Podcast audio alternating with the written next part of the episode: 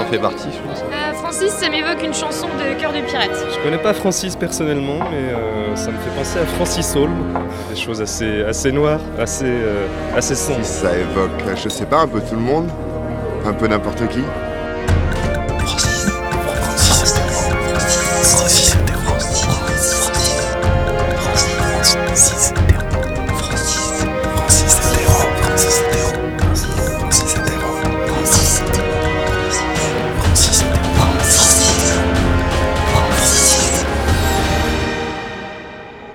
Francis est une émission pluridisciplinaire avec pour seule contrainte de parler des Francis en long, en large et en travers. Alors, euh, dans, la prochaine, euh, dans la prochaine chanson, j'utilise par deux fois le terme 6. Donc peut-être que vous savez ce que ça veut dire dans le doute. Une personne 6 est une personne qui se reconnaît dans le genre qui lui a été assigné à la naissance contrairement à une personne trans qui ne se reconnaît pas dans le genre qui lui a été assigné à la naissance. Pour plus d'approfondissement, vive Internet.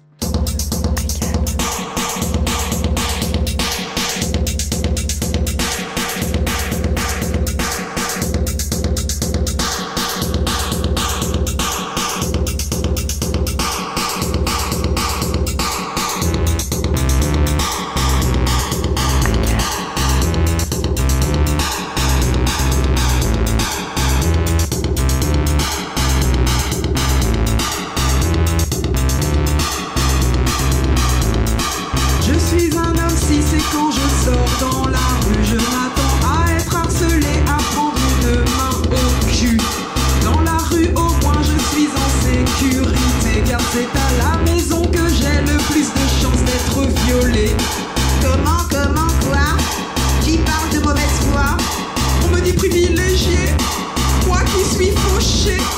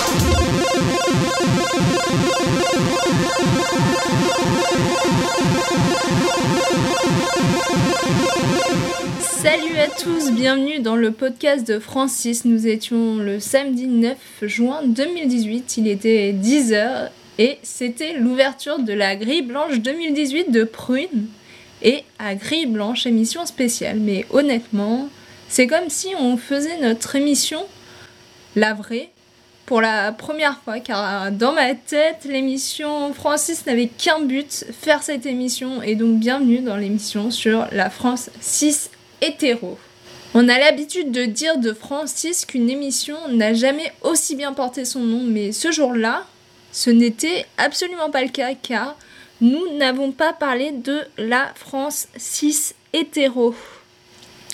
Je suis Romane et j'étais accompagnée de la team Francis, Elias et Théo, et de nos formidables invités, Eric, Alice, Marie, Eve et nos invités enregistrés, David et Elzéa. J'espère que vous allez bien et que vous êtes contents d'écouter ce podcast exceptionnel. Bon, je dois vous avouer, on est en juillet quand j'enregistre cette intro. On a eu un petit souci d'enregistrement, ce qui fait que nous n'avons que la moitié de l'émission qui a été enregistrée. Donc j'ai essayé de remonter le maximum. Théo a réenregistré sa chronique. Malheureusement, vous n'aurez pas les deux premières parties de l'émission qui portaient sur les thèmes LGBTQIA, puis sur la Pride, euh, ce que c'est, d'où ça vient, mais je vais vous mettre euh, des liens en description si vous voulez en savoir plus. Donc, on peut dire euh, enfin. 3, 2, 1, c'est parti pour l'émission de Francis. Et l'émission qui ne parlera pas de la France 6 hétéro. Enfin, j'ai peut-être répété plusieurs fois ce jeu de mots formidable parce que j'en suis assez fière. Mais pour commencer, Théo va nous expliquer ce qu'est la France 6 hétéro. Pour bien commencer l'émission, qu'est-ce que c'est la France 6 hétéro? Pour que nos auditeurs comprennent bien de quoi on va parler aujourd'hui, je vous propose de commencer par la définir. Déjà, la France, mais pas n'importe laquelle. La France du général de Gaulle. Ensuite, pour la définition de 6, et car je suis partisan du moindre effort, je vais reprendre la très bonne explication de Louise, qui était une de nos invitées pour notre émission sur Francis Dupuy-Derry. Euh, Peux-tu nous dire ce que ça veut dire homme 6 Euh, oui, bien sûr. Euh, homme cis, donc ça veut dire euh, homme cisgenre et euh, par opposition au terme transgenre. Donc une personne transgenre, c'est une personne dont le genre diffère de celui qu'on lui a assigné à la naissance. Et donc par opposition, une personne cisgenre, c'est une personne dont le genre correspond à celui qu'on lui a assigné à la naissance, tout simplement. Merci Louise du passé. Et hétéro tient donc pour hétérosexuel, qui est attiré par le genre opposé. Évidemment, dans notre France très binaire et ne, prend, et ne prenant que très peu en compte le spectre du genre, hétéro décrit la relation d'un homme cis avec une femme cis, évidemment. À moins que vous ne viviez dans une société autogérée et safe depuis votre naissance, vous êtes forcément imprégné par cette France cis hétéro. Vos points de repère, vos références et votre comportement tournent autour d'elle et a été façonné par elle. Et la plupart du temps, vous ne voyez qu'elle car elle a grand prix l'espace, les médias, l'histoire, votre manière de vous habiller et même de parler. La France cis hétéro est dans une position dominante, elle impose son- un environnement social et culturel qui stigmatise et juge tout type de sexualité qui, diffère de, l'orientation cis-hétérosexuelle. Par exemple, dans n'importe quelle série réalisée par des non-concernés, on retrouvera toujours le même cliché du gay et la, personnalité du personnage ne tournera qu'autour de ce de caractère. De la même manière, un personnage trans ne sera vu que par ce prisme. Je disais à l'instant que la France cis-hétéro a façonné sa gangue pour servir ses propres intérêts. Pour vous en convaincre, on peut évoquer le tollé absurde que s'est pris la mise en lumière de l'écriture inclusive par les adeptes de la langue française puritaine, en occultant pas de ce fait d'autres formes d'expression. On touche ici un problème préoccupant, le manque évident de représentation des cultures non dominantes. Mais on peut se poser la question. Peut-être que les journalistes, les scénaristes, les hommes et les femmes politiques, très humbles, ne se sentent pas légitimes pour aborder des problématiques LGBT. Non, je déconne, ils s'en foutent. Du coup, sur Prune, en ce jour de Pride, et pour au moins la durée de l'émission, exceptionnellement deux bonnes heures, on oublie la culture dominante et on se plonge dans la culture queer. Différents intervenants et intervenantes vont mettre leur grain de sec dans l'affaire et donner un aperçu de la richesse de la culture LGBTQIA+, trop souvent négligée.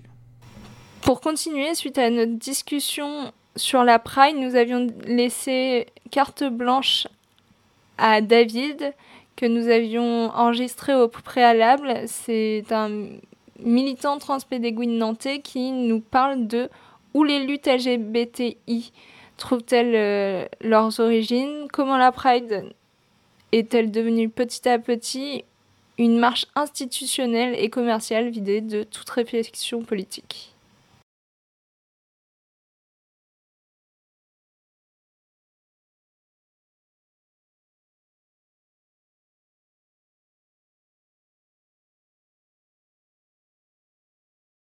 Si on reprend les origines de la Pride, ça commence le 28 juin 1969 à New York avec les émeutes de Stonewall.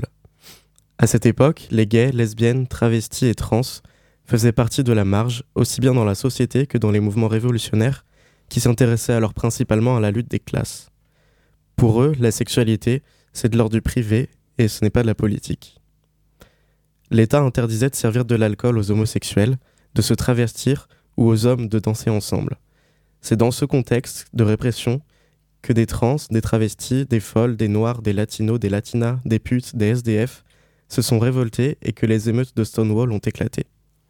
C'est le point de départ des luttes LGBTI qui se sont organisées en communauté. L'année suivante, on assiste à la première Gay Pride qui fête l'anniversaire de ces émeutes. Fin des années 60, début 70, on a aussi l'émergence d'une nouvelle vague féministe, la deuxième. Elle porte comme revendication la remise en cause du travail ménager, les droits liés à la reproduction, avortement, contraception, droit à la natalité pour les femmes noires et latinas qui se voyaient souvent empêcher la grossesse, ou encore la lutte contre le patriarcat.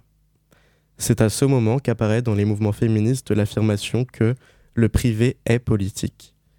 Le but, c'est de politiser la condition sociale des ménagères. On voit également émerger des luttes lesbiennes dans ces années. Pendant les années 70, les questions de sexe et de désir deviennent donc des questions politiques, et le désir homosexuel apparaît comme une posture révolutionnaire qui critique le capitalisme et tente de faire exploser les normes de genre, de sexe, de sexualité. Puis le sida est arrivé. Le sexe et le désir ont à nouveau été diabolisés. Avec la maladie, il a fallu passer par des interlocuteurs institutionnels, et dans le même temps, avec l'arrivée du néolibéralisme, le capitalisme a cherché à intégrer la critique faite par le désir homosexuel, à la faire sienne et à lui donner une valeur marchande, dans l'objectif de la renvoyer dans la sphère du privé. Le pinkwashing, c'est cette pratique qu'ont adopté les multinationales pour viser des publics LGBTI en s'appropriant leurs codes et leurs références culturelles pour avoir une image gay-friendly. L'État, lui, a cherché à encadrer et contrôler ces désirs. Tout ceci marque le début de l'institutionnalisation de nos luttes, et les LGBTI sont reconnus par l'État et légitimés. On considère alors qu'ils peuvent avoir accès aux mêmes droits. Même si on ne peut pas nier qu'il y a des avantages à se voir légitimés, parce que ça améliore nos conditions matérielles au sein de la société, il faut garder à l'esprit de critiquer les institutions et les normes qui font que telle ou telle revendication sera acceptable et que telle autre ne l'est pas ça implique de ne pas dépendre d'elle financièrement ou matériellement.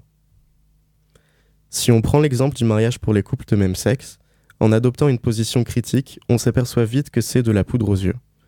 Cette revendication n'est que très récente et n'est clairement pas une préoccupation majeure pour les membres de la communauté LGBTI qui sont les plus stigmatisés et marginalisés, comme les trans, les travailleurs et travailleuses du sexe, les migrants, les pauvres, les sans-abri, les prisonnières et les prisonniers. Cette revendication ne remet pas en cause le patriarcat, elle ne critique pas le modèle hétérosexuel et le sens du mariage et de l'héritage dans notre système capitaliste. Elle vient au contraire revalider une institution patriarcale. Le mariage pour tous nous enferme encore un peu plus dans cette volonté de paraître normal et de ne jamais paraître trop déviant. Il ne fait pas reculer l'homophobie et la transphobie, au contraire, il les renforce et les généralise à l'intérieur même de nos communautés. En fait, chaque étape de normalisation de la communauté LGBTI vient normaliser, des hommes blancs et des femmes blanches cisgenres, tout en stigmatisant les non les non intégrables, c'est-à-dire les folles, les trans, les racisés, ceux et celles qui ne pratiquent pas la monogamie, les pauvres, les personnes qui ne sont pas out. Chaque étape de normalisation divise la communauté en deux, d'un côté les intégrables et de l'autre côté les non intégrables. Si l'on regarde les prides d'aujourd'hui, on peut observer les effets de cette histoire des luttes LGBTI. Le capitalisme y a pris une place centrale en s'assurant que l'on se contente sagement de faire la fête derrière des chars commerciaux gay-friendly au son des derniers tubes à la mode. L'État, lui, se réjouit de cette marche qui ne, le, qui ne le remet pas en cause et qui ne le critique pas. Il se noie dans des litres de peinture rose et se joint à nous pour réclamer l'égalité dans la normalité. C'est pourquoi il est nécessaire de critiquer l'hétérosexualité en tant que système politique, de remettre en question le genre, d'adopter une approche radicale et intersectionnelle de nos conditions. Il faut, repolitiser nos luttes, nos prides, et se défaire du capitalisme et des institutions, car elles sont ce qui nous were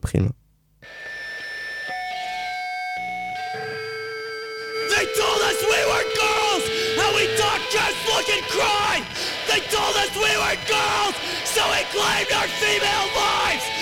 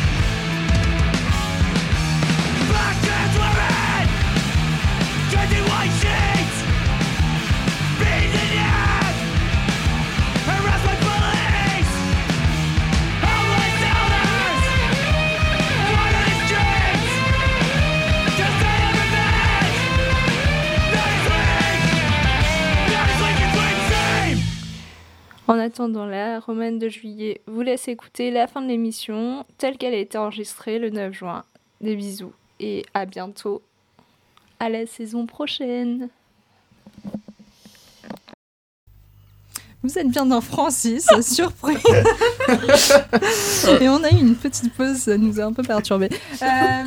du coup, euh, on va revenir. On parle, on ne parle pas aujourd'hui de la France cis hétéro. Du coup, pour vous, euh, c'est quoi être militant, militante LGBTQIA+ aujourd'hui Et je propose Et que du vous coup, tu- commenciez, ouais, parce que comme ça, vous pouvez parler de Twitter. Bah alors, c'est ce que j'ai dit en, en off. mais euh, non, mais je sais pas si euh, je peux vraiment me revendiquer militante, alors que vraiment tout ce que je fais, c'est euh, être sur Twitter, tu vois, et euh, sans parler des de m'embrouiller avec des gens parce que ça c'est pour rire. mais euh, C'est un sport vrai, national, ouais, vraiment. alors, en étant sur internet, mais pas que Twitter, genre même les gens qui font des vidéos YouTube et tout, même si tu. Je sais pas si t'es une youtubeuse trans, et admettons, tu parles pas tellement des, des questions de trans, mais juste existes. Et je pense que c'est déjà trop stylé pour euh, des petits. des petits bébés trans qui, qui pensaient qu'il y avait personne comme eux et euh, qui découvrent ça, tu vois. Et je me demande si même juste être visible sur internet, c'est pas un acte militant et refuser de te planquer et euh, vouloir créer du contenu, même si ça n'a rien à voir, tu vois. Juste dire euh, oui. oui. Et puis Voilà. se prendre un shitstorm sur euh, Twitter, c'est quand même pas. euh, C'est un peu. bah, en vrai, je me suis jamais pris de vrais shitstorm. euh, genre, j'ai. Hmm, Je sais pas. J'ai des... en fait, j'ai eu des, des mecs genre de, de jeuxvideo.com et tout qui viennent Ah, en yes, qui viennent en masse, mais c'est pas grave, tu peux. Mais euh, j'ai pas eu d'énormes shitstorms genre euh, scandale. Enfin ça, je reste encore euh, personne euh, dans le milieu Twitter. euh, si je dis de la merde, je pense que ça va pas faire un scandale euh, incroyable. Il y a quelqu'un qui va me dire dis donc c'était de la merde, je vais faire ok, je supprime. mais euh, il va pas y avoir des. Enfin, je pense que ça va. Je vais pas trop manger cher parce que euh, parce que aussi je pense euh, je suis pas si militante et euh, des gens qui sont vraiment très militants sur internet et qui merdent euh, je pense que c'est là aussi où tu risques de te manger une shitstorm quoi. Parce que du coup, c'est quoi ton, ton nom, enfin tes chaînes, tout ça sur internet? Parce que moi, je sais pas. Alors, sur, euh, sur Vraiment, je fais rien, c'est horrible. Non, mais- Mais elle est trop bien, Ouais, ton, son ton tweet Twitter, time, il est c'est genre un de mes préférés. Alors, mon, Twitter, c'est Flamingo Poseido. C'est un, un très bon pseudo que personne ne retient. Donc, comme ça, c'était pratique, c'était une bonne idée. Et en plus, c'est- il est que sur Twitter. Donc, pour me retrouver. Enfin. Pour te retrouver Vraiment pas, en lien euh, avec aucun autre réseau social. parce que- Mais oui, t'as des noms différents sur chaque. Mais oui. Mais en fait, alors, trop- aparté, euh, du temps où j'avais Tinder, en fait, tu pouvais lier ton Instagram et le mec était hyper relou et allait sur Instagram. Ouais. Et moi, je me disais, j'ai pas envie qu'en plus il trouve mon Twitter où là je raconte des trucs et tout. Donc j'avais changé mes pseudos. Enfin, c'est passionnant ce que je raconte. Mais euh, point, euh, les, les meufs sur Tinder, elles vont pas sur ton Instagram pour t'envoyer des messages privés alors que t'as pas voulu leur parler de base, quoi. Et je vois, a, un- a toujours de très bons TN, très inspirés. C'est vrai. Oui. En ce moment, c'était une ref à Die Hard, voilà. J'ai vu Die Hard euh, deux, deux fois d'affilée, c'était juste super. pour ça, même si vous lisez pas les tweets, euh, les TN, ça suffit euh, de temps en temps. Non, mais oui, en plus, euh, voilà, c'est pas. euh, c'est plutôt que je parle de mes trucs et de temps en temps, il y a quelqu'un qui m'énerve et du coup, je, je vais m'énerver dans mon coin. Et de temps en temps, euh, parler de mes trucs, ça veut dire parler d'être une meuf ou parler d'être LGBT parce que ça fait partie de ma vie ou parler d'être malade mentale. Et donc, en fait, c'est pas un compte du tout dédié à ça. Mais euh, j'essaye de faire des blagues, etc. Mais ça m'arrive souvent de m'énerver sur euh, Twitter. Et toi, Eric, du coup, t'es pas mal sur Twitter aussi, euh, deuxième meilleur Twitter. Pardon, c'était pas moi le premier. Bah, J'avoue que je crois que quand on s'est ren- ouais, enfin la première fois qu'on s'est parlé, on m'a dit ah mais faut te reparler à Eric, elle a le meilleur Twitter. J'ai jamais compris pourquoi, hein, vraiment. J'ai une réputation incroyable. Mais euh, moi, je me sers pas du tout de Twitter. euh, comme, euh, Enfin, non, pas- je m'en sers beaucoup, et mais énormément, beaucoup trop. Mais euh, je m'énerve pas dessus. Enfin, avant, j'étais très énervée. Je disais beaucoup de choses militantes, et en fait, ça m'a, ça m'a un peu refroidi parce que sur Twitter, tout le monde réagit à chaud et personne ne Mm. discute vraiment. Et dès que tu poses des questions un peu bah, pas des questions que tu as envie, que as envie d'entendre, mais juste des questions qui sont importantes à poser. euh, tout le monde vient te faire chier en disant genre ouais, tu peux pas dire ça et tout. Et surtout, ces gens que tu connais pas, tu leur as rien demandé. Enfin, si, t'as posé une question, mais tu, voulais pas parler avec eux spécifiquement, mais du coup, enfin, de- des fois, tu te prends des. Tu, tu lis des choses que tu t'avais pas cherché, toi, t'étais juste venu là pour discuter ou pour faire réfléchir des gens, justement. Et en fait, c'est vraiment un endroit très, très toxique. Et, euh, c'est plus du tout des discussions et euh, ça m'énerve. C'est pas bien. Du coup, moi, je m'en sers. euh, je fais énormément de jeux de mots très mauvais. et euh, je m'en sers plus, euh, bah, comme tu disais, comme euh, je suis la caution représentation, en fait. euh, je- J'existe et je suis pas cis euh, ni hétéro. Et, euh, et voilà, et euh, je, je suis très dans euh, le positif. Je retweet beaucoup de choses positives euh, par rapport à la communauté ou à d'autres euh, à d'autres problématiques. Et voilà.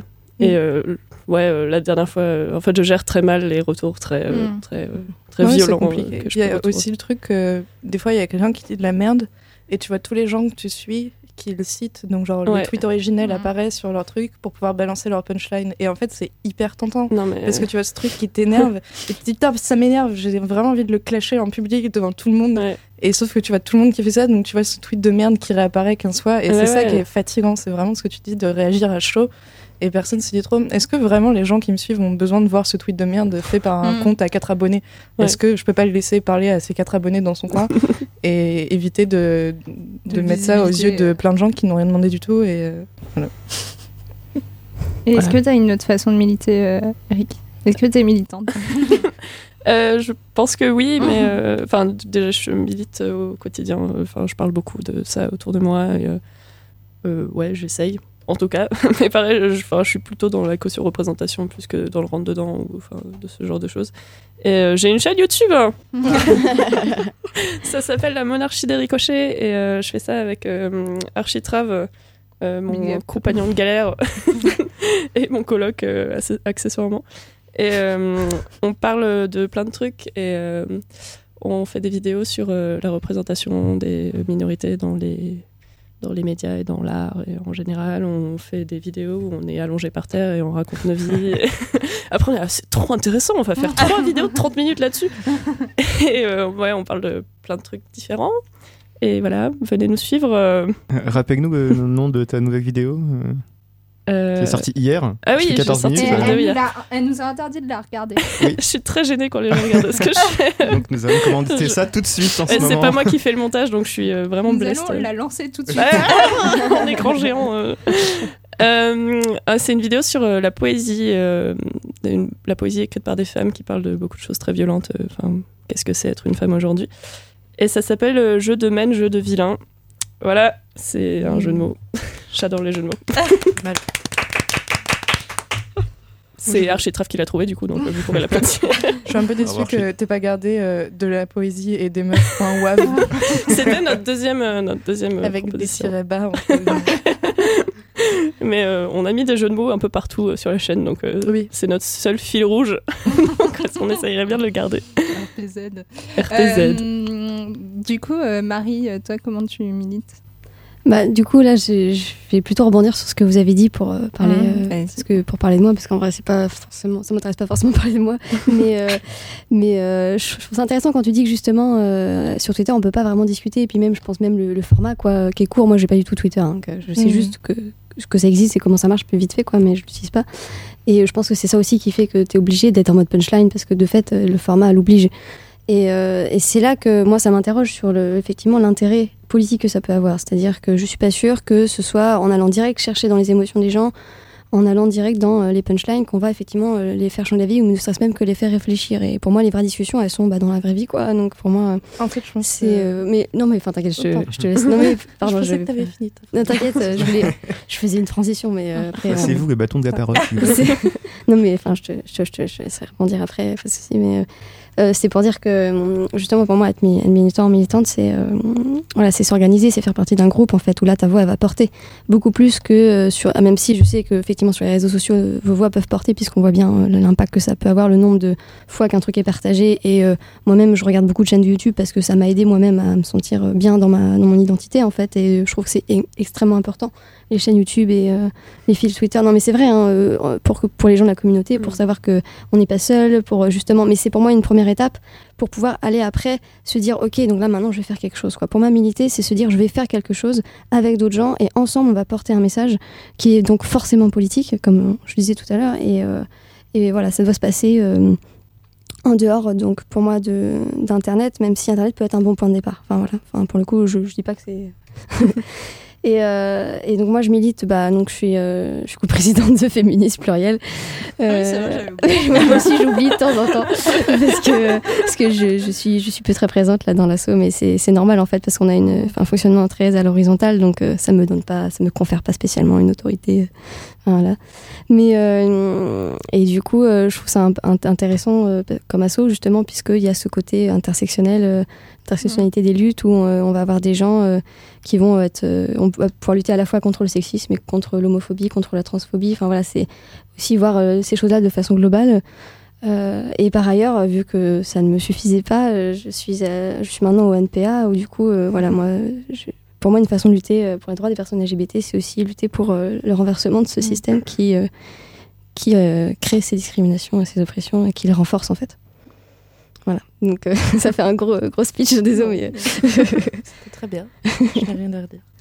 non, mais du coup, tu, tu voulais rebondir, je crois, sur. Euh, plus. Euh, si, c'est effectivement, je pense que Twitter, c'est pas hyper efficace euh, pour, entre guillemets, convaincre d'autres gens ou lancer une discussion avec d'autres gens. Je pense que c'est vraiment satisfaisant quand t'es déjà féministe ou déjà LGBT. Mais je pense que, en vrai, pareil, tu vois, pour euh, le Twitter euh, des fachos, tu vois, français, à mon avis, ils doivent vraiment convaincre personne avec leurs histoires de saucissons, mais ils doivent vraiment trop se kiffer. Quoi Bah, alors le dernier, J'ai raté des trucs, là. Le dernier tweet euh, tendance là, c'est un facho qui a mis une photo d'un sandwich au jambon contre euh, les, les islamo-gauchistes bien sûr euh, qui ont peur du porc euh, genre euh, vraiment euh, je pense euh, Ah ouais. c'est- c'est- non mais ils sont comme ça hein, vraiment il y, en a plein qui partagent des trucs genre des photos de charcuterie et tout et toi t'es là mais euh, Eh ben, c'est gênant Écoute, euh, merci de ton intervention. Oui. Je pense que c'est un peu de de l'entre-soi, je sais Ouais. pas trop si c'est ça que je Ouais, veux dire, ouais. mais euh, que ouais, c'est satisfaisant d'être euh, avec. euh, Enfin, tu sélectionnes qui tu vois à peu près, tu vois. Il y a des choses nulles et qui viendront, euh, que tu, qui vont Oui, passer sous tes yeux, quoi qu'il arrive. Mhm. Voilà, au pire. Mais euh, genre, t'as un- t'as ta petite bulle, de, tu follow des gens qui sont plutôt des militantes de gauche, tu vois, genre antiracistes ou euh, féministes ou LGBT. Et donc, en fait, quand quand il y a des trucs qui expliquent des choses, généralement, c'est des trucs que tu sais déjà ou que tu es déjà prêt à entendre parce que tu es dans ce milieu-là. Donc, je suis pas sûre que ça apprenne tellement de choses. En fait, je pense pas que ce soit un super point d'entrée pour quelqu'un de d'extérieur à tout ça, d'arriver sur Twitter. En plus, avec effectivement l'agressivité et les réactions à chaud.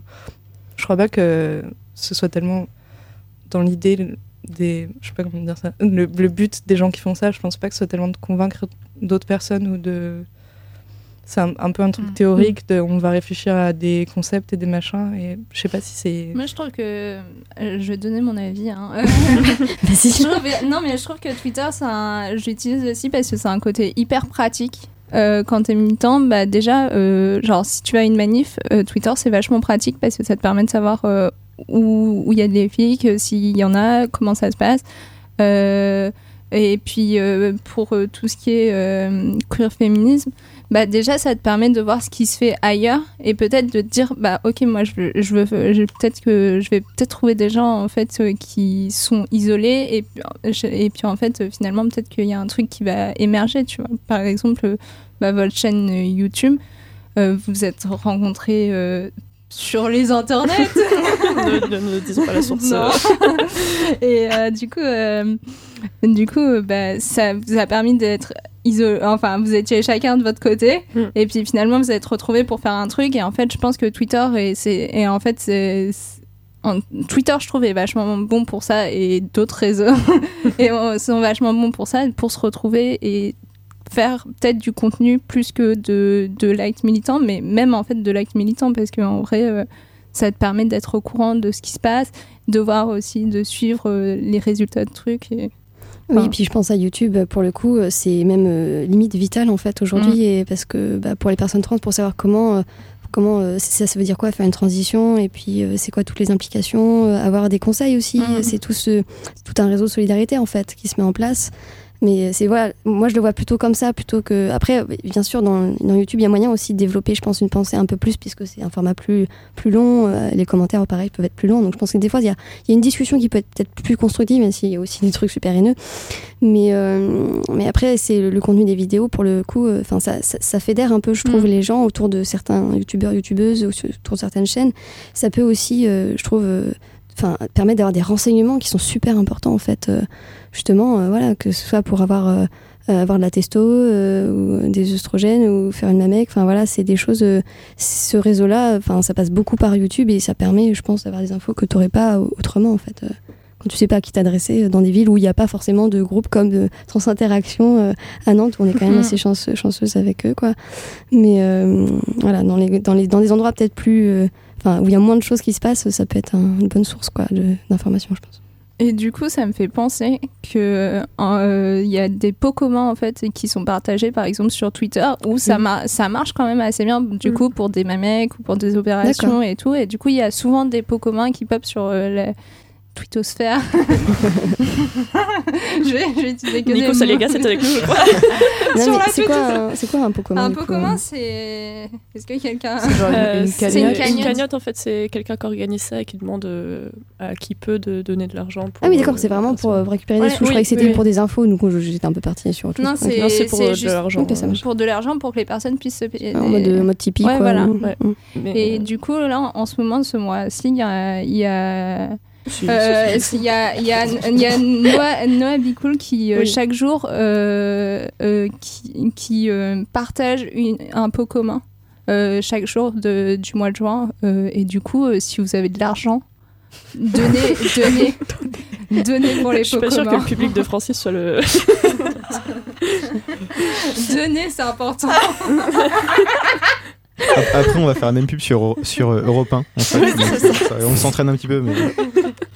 Mais euh, moi, je pense que Twitter, c'est important pour ça aussi, de, pour, euh, bah, pour rapprocher les gens et justement pour. euh, bah, Enfin, je sais pas. Moi, j'ai grandi dans la campagne normande et Mm. des gens comme moi, il y en Ah, avait aussi pas beaucoup. On commence à être deux trois là. et, euh, et justement, euh, grâce à Internet, bon, il y avait pas, j'avais pas encore Twitter, mais j'ai rencontré plein de gens comme moi, plein de gens euh, Mm. que j'ai pu prendre comme des modèles et tout machin. Et Twitter, je pense, que ça sert à ça aussi. C'est bah, tout, par exemple, il y a plein de, mecs trans qui ont fait leur Mamek cette année et du coup, qui partagent des photos, qui partagent comment ça se passe, Mm. qui disent jour euh, 37 euh, post-op. Enfin, moi, je trouve ça génial parce que du coup, ça, ça crée des modèles de la vie de tous les jours. En fait, c'est moins intimidant que qu'une célébrité où t'es là genre ouais mais euh, enfin c'est un autre monde je peux jamais être comme eux alors que là c'est juste des vrais gens qui partagent leur vie et qui disent bah ça va euh, vous- enfin voilà on peut faire ça euh, c'est accessible à Mm. tout le monde et ça fédère euh, bah, des, des petites communautés euh, assez assez liées en fait assez soudées vu que tu parles avec des gens tous les jours Mm. enfin si tu vas tous les jours mais Ouais, moi, Toutes les heures, toutes les moi j'y secondes. vais un peu trop En vrai, il y a- il y, a des trucs en plus concrets. C'est vrai que je vois. Faire une transition, tu vois, c'est euh, ça, ça demande quand même des moyens, quoi qu'il arrive, Mhm. tu vois. Même au-delà des opérations. Donc, il y a des gens qui donnent leur, leur binder qu'ils n'utilisent plus, ils donnent Ouais. les tailles et ils disent genre comment bien le faire et pas te mettre en danger en utilisant des bandages à l'arrache ou des trucs comme ça. Mhm. Et euh, récemment, il y a eu une pénurie de testo, ou en tout cas, il y avait plein de pharmacies où il n'y en avait plus. Et donc, les gens disaient voilà, si vous avez des, des ampoules que vous pouvez partager avec quelqu'un, si vous êtes prêt à réduire vos doses euh, pour euh, aider quelqu'un d'autre qui a besoin de prendre de la testostérone, euh, Mm. manifestez-vous et faites quelque chose parce que c'est galère quoi. Il faut Ouais, attendre ouais. que les stocks reviennent. Je sais pas pourquoi ça s'est. Je sais pas ce qui s'est passé exactement. Moi non plus, mais même aussi pour genre euh, des questions, les médecins par exemple, euh, Ouais. euh, des gens Mhm. qui cherchent un médecin euh, LGBT friendly, euh, comme qui dirait. Enfin, c'est- je pense Twitter c'est un, un très bon réseau de partage d'informations qu'on peut pas trouver ailleurs en fait parce que bah, Mm. elles sont pas du tout communiquées. Ou dans les assos. Ouais, Ouais. mais que- qui sont pas toujours accessibles du coup. Euh. du coup, euh, Eve, toi, comment, c'est quoi euh, pour toi être militante oui, bonne question. C'est vrai que moi, je suis pas trop. Enfin, je, je sais pas, je sais pas comment expliquer. Enfin, je vais du coup parler bah, moi. De Mhm. comment comment je vis la chose c'est vrai que je suis plus dans j'ai plus envie de m'impliquer en fait dans le contact d'être sur le terrain en fait enfin ouais pendant un temps euh, j'étais toujours derrière mon ordinateur à m'énerver euh, enfin voilà à vouloir répondre euh, à des commentaires lamentables etc c'est vrai qu'au bout d'un moment bah, c'est enfin nocif même pour toi personnellement. Donc maintenant j'essaye de me préserver un peu quand même de ça. Et donc je enfin je me détache quand même un peu. Après c'est vrai que c'est des bonnes sources d'informations comme on l'a dit. C'est enfin je pense qu'il faut faut savoir doser un peu enfin savoir aussi soi qu'est-ce qu'on recherche de quoi on a besoin Est-ce qu'on a besoin d'informations Est-ce qu'on a besoin de, de se rassurer Est-ce qu'on a besoin de rencontrer d'autres personnes euh, Enfin, ou d'entendre parler de d'autres personnes et d'autres euh, trajectoires de vie et, euh, et donc moi, c'est vrai que là, pour le moment, je suis dans, plus dans, dans la phase où j'ai envie d'agir, j'ai envie de faire quelque chose. Euh, Donc c'est vrai que je m'implique euh, peut-être même trop. Enfin, il y a plein de choses qui se possible. passent. Euh, ouais, ouais, mais il y a plein de choses qui se passent. euh, et, euh, et du coup, j'ai envie de, enfin voilà, d'agir dans plein de projets. Et euh, donc c'est vrai qu'au début, je m'étais engagée pour euh, l'organisation de la Pride, euh, mais bon, bah, je me suis au final un peu détachée, parce que ben, je suis co-organisatrice de Ciné Pride à Nantes, et du coup, bah, Ciné Pride a pris vraiment euh, beaucoup, m'a pris beaucoup de temps, donc c'est vrai que je me suis euh, vraiment entièrement engagée là-dessus, euh, sur ce projet-là. Et c'est vrai qu'il y a d'autres projets comme Queer Code, donc on, pourra reparler peut-être tout à l'heure, ou, ou les ateliers Wikipédia Femmes et Féminisme aussi. Enfin, en fait, il y y y a plein de choses et je, je m'intéresse à plein de choses et c'est vrai que il faut, enfin, en, tout- cas, je pense pour être euh, militant aujourd'hui, il faut, faut savoir aller chercher les infos un peu partout. Et, et après, si on a la force de s'investir euh, et le temps et l'énergie, bah, d'y aller, euh, d'aller toquer à des portes, voilà, des projets, participer à des projets, même si c'est participer une heure par semaine, voilà, pour aider ou, ou, ou, voilà, ou construire un projet ensemble. Je pense que c'est important aussi, parce que Enfin, je trouve, enfin après c'est toujours personnellement, euh, je trouve, enfin c'est dommage en fait les nouvelles générations et je suis jeune, hein, j'ai que 30 ans. euh, en, fait, on reste derrière nos ordinateurs et c'est vrai que, enfin, moi j'en ai marre quoi. Enfin, j'ai envie vraiment de qu'on aille dans la rue, qu'on fasse des trucs, qu'on qu'on s'unisse. euh. Enfin là, je l'ai vu avec l'atelier banderole. En fait, ça a vraiment de, de se rencontrer d'être toutes et tous là. À, à faire quelque chose ensemble et, et de commun et sans prise de tête, c'était aussi agréable. Enfin, c'était voilà, c'était vraiment euh, des, des, des, des ondes positives euh, et du coup, euh, ouais, faut, faut savoir bien, bien doser et voilà, aller chercher à droite, à gauche ce qu'on peut prendre et, et aussi surtout s'écouter soi-même. Enfin, au bout d'un moment, on peut pas non plus tout donner. Enfin, voilà, faut aussi, voilà, faut s'écouter et, participer, euh, ouais, plus possible euh, quand on en a envie, surtout. Ok. Bah, je propose qu'on revienne sur euh, Ciné Pride et le queer code et, la monarchie des ricochets euh, après. enfin, d- enfin, de ce- qu'est-ce que ça veut dire. euh, et avant, on va se faire une petite pause euh, musicale et on va essayer de, de revenir moins euh, hilar.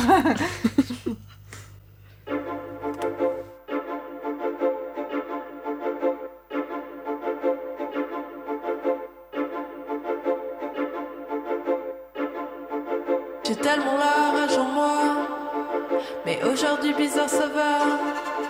Je gère de mes en mes ça, plus que quelques petits pas.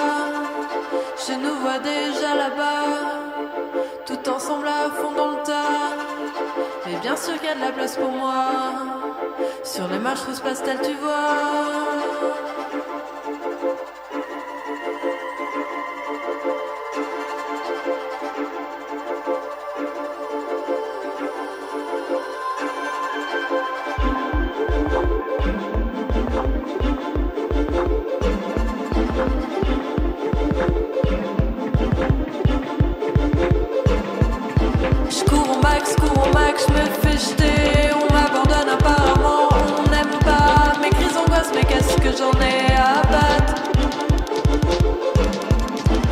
Je marche seule, j'oublie plus jamais ça. Je t'aime bien, mais savoir ce qu'on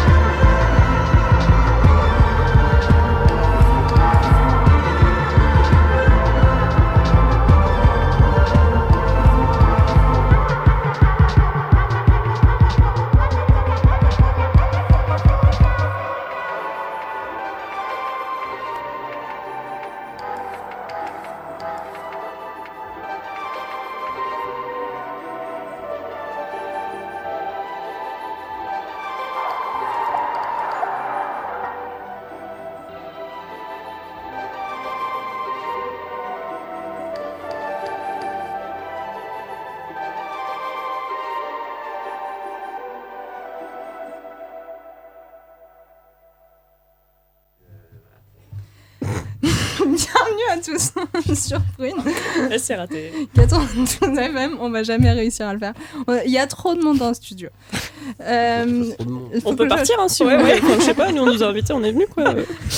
Donc euh, nous, allons, nous, allons, nous avons commencé un peu à parler de visibilité quand vous avez évoqué euh, vos, vos projets, particulièrement euh, du coup Eric et, et Eve. Euh, je voudrais juste que tu nous dises ce que c'est Queer Code. Tu en as parlé euh, un petit peu tout à l'heure. Oui, donc rapidement, euh, enfin après c'est vrai que c'est pas moi qui l'ai créé, donc du Mm. coup je pense que les personnes euh, qui ont commencé euh, l'initiative pourraient en parler mieux.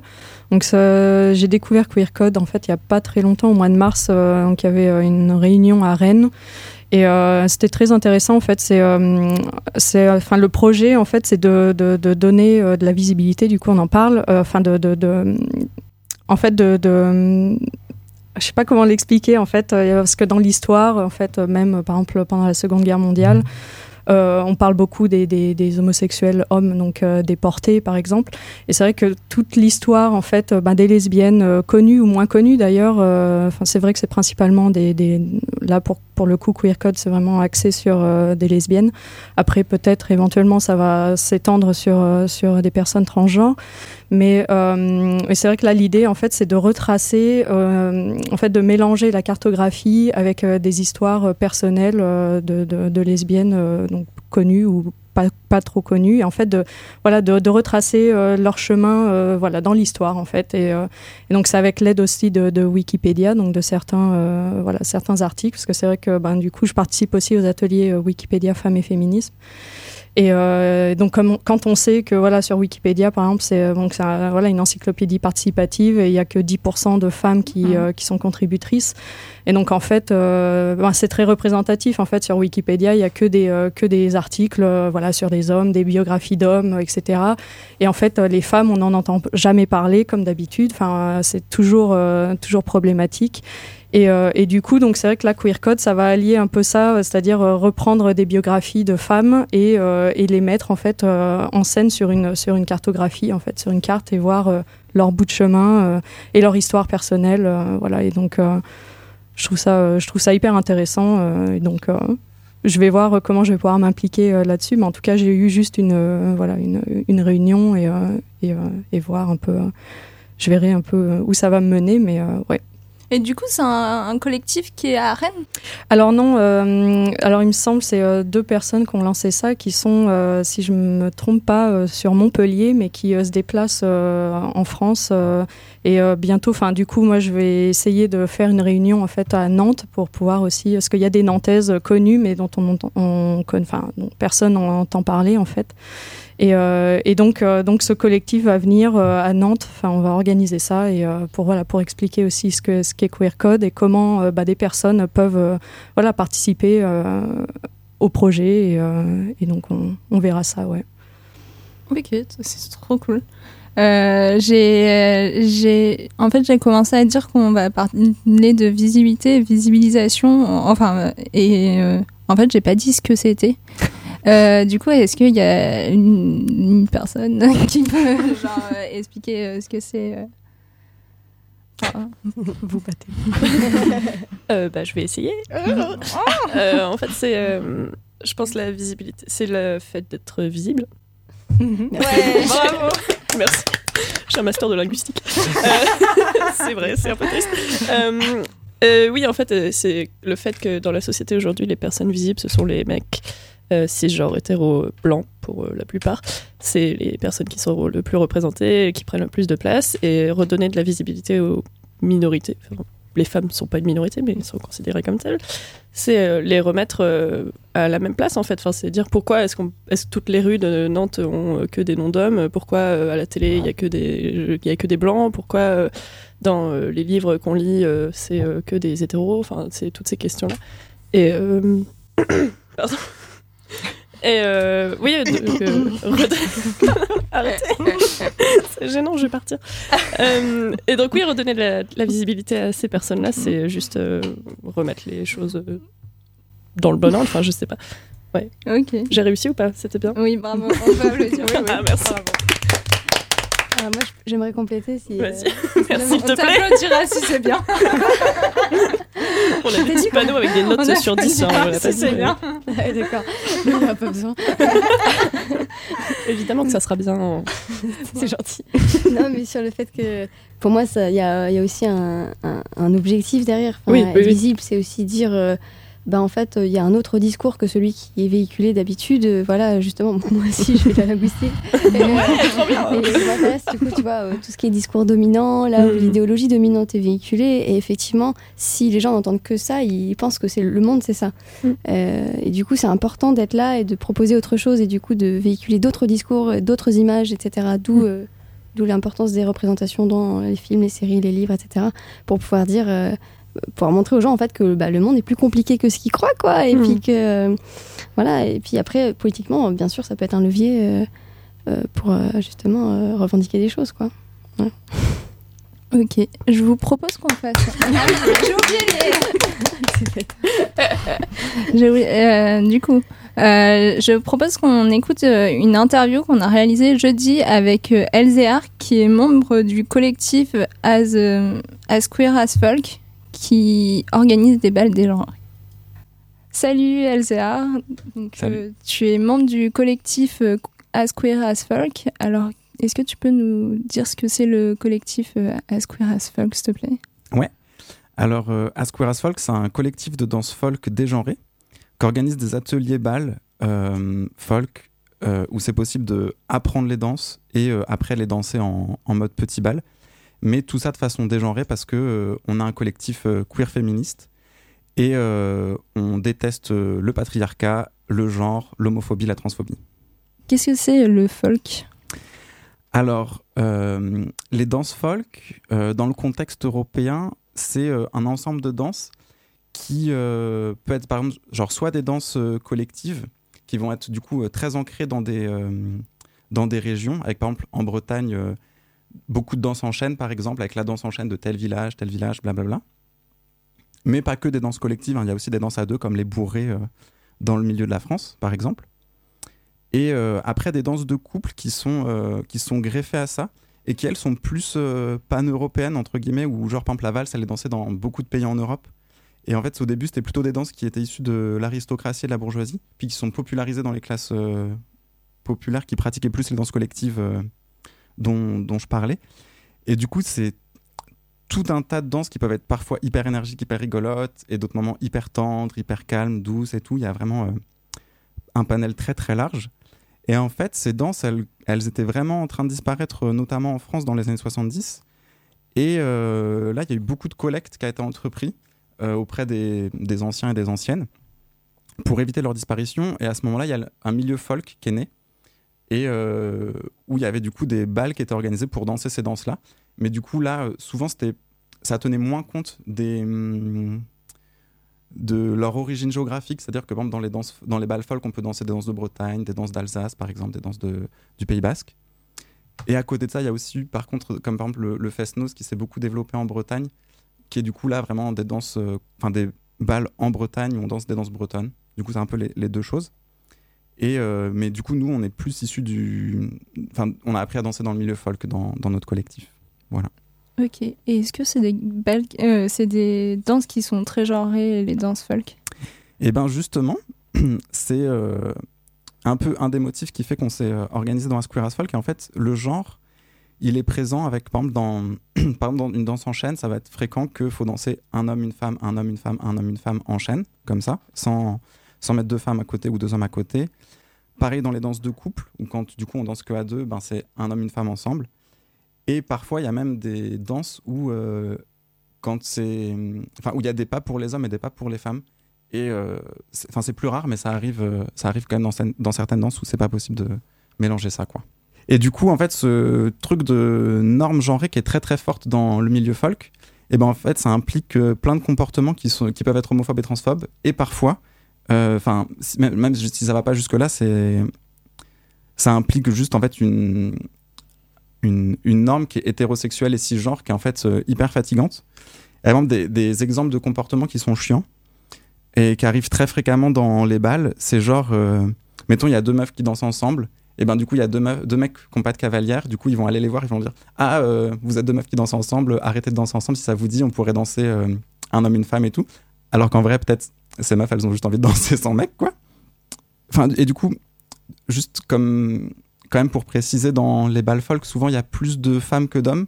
Du coup, ça fait que c'est plus fréquent pour des femmes de danser entre elles que des hommes entre eux. Parce qu'il n'y a pas cette excuse-là qui est. il n'y a pas assez de partenaires. Du coup, ça fait que pour deux hommes, enfin, quand un homme veut inviter un autre homme à danser, du coup, c'est ultra compliqué parce que ça demande du coup de euh, prendre beaucoup de courage, aller inviter un homme qui, en fait, de toute façon refusera, blablabla. Euh, D'autres comportements qui existent, c'est par exemple, genre dans une chaîne, s'il y a deux femmes à côté ou deux hommes à côté, quelqu'un qui va se greffer entre les deux pour les séparer, dire Ah, euh, puisque vous dansez côte à côte, je vais me mettre entre vous parce que moi, j'ai pas le même genre que vous deux. Euh, ou par exemple, dans les danses de couple, où il y a du coup des rôles qui sont que une personne guide et une personne suit.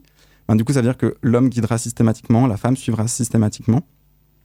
Et du coup aussi, toutes, toutes ces normes-là, ça vient créer un climat où c'est difficile de trouver sa place quand on est une personne non binaire ou qu'on est une personne trans qui n'a pas un cis-passing. Difficile de trouver sa place parce que euh, les gens, par exemple, ils veulent pas nous inviter ou danser avec nous ou pas dans le rôle qui nous va, euh, par exemple. Euh, et ça, c'est juste pour les exemples liés au folk, parce qu'après, du coup, toute l'homophobie et la transphobie qui est présente dans toutes les sphères de la société peut aussi s'exprimer là, quoi. Et du coup, euh, Maël et moi, qui euh, sommes euh, les membres du collectif As Queer As Folk, on s'est rencontrés euh, dans des balles. Et, et on s'est rencontrés à un moment où moi, je découvrais un peu la théorie féministe. Et très vite, j'ai perdu tout plaisir à danser dans les balles, alors que je dansais dans les balles depuis plusieurs années. Et vraiment, ça m'énervait de ne pas pouvoir danser avec des mecs, ou que ce soit mal interprété, ou quoi que ce soit. Et du coup, comme Maël est un militant queer féministe, eh ben, du coup, euh, on a décidé de créer des ateliers balles euh, dégenrés pour justement euh, changer un peu ces normes-là. Et du coup, qu'est-ce que ça veut dire dégenrer? Ben nous, à travers nos ateliers, euh, ce qu'on essaye d'impulser, c'est que hum, c'est possible de guider et de suivre, qu'on soit un homme ou une femme, ou qu'on soit euh, non-binaire, que ce soit de, possible de danser entre personnes du même genre, du coup que des hommes peuvent danser entre eux, des femmes puissent danser entre elles. Et après, plein de petits comportements qui euh, rendent les balles plus agréables. euh, C'est-à-dire, par exemple, quand on invite quelqu'un à danser, lui demander Ah, est-ce que tu veux guider, est-ce que tu veux suivre Que ce soit pas juste systématique. Euh, aussi changer un peu le rapport au langage qu'on peut avoir parce que genre c'est fréquent dans le milieu folk qu'on entende genre ah c'est qui qui fait l'homme c'est qui qui fait la femme ou le cavalier la cavalière et du coup plutôt partir sur des trucs de la personne qui guide la personne qui suit la personne qui mène la personne qui est menée ou la personne qui propose la personne qui écoute ce genre de choses et d'aussi d'introduire des comportements euh, de consentement. C'est-à-dire que c'est possible de dire non sans que la personne qui reçoit le non euh, se voit complètement euh, brisée dans son ego. Que ce soit possible de dire non au début de la danse, mais aussi au milieu, et aussi de réfléchir en fait quand on dit non à une personne, en fait comment ça se fait qu'on dit non? En fait, c'est très bien de dire non, mais juste s'interroger sur en fait est-ce que c'est pas, est-ce que je suis pas en train de reproduire par exemple la transphobie dans laquelle j'ai grandi en fait en disant non tout le temps à des personnes trans par exemple, interroger un peu ces choses là.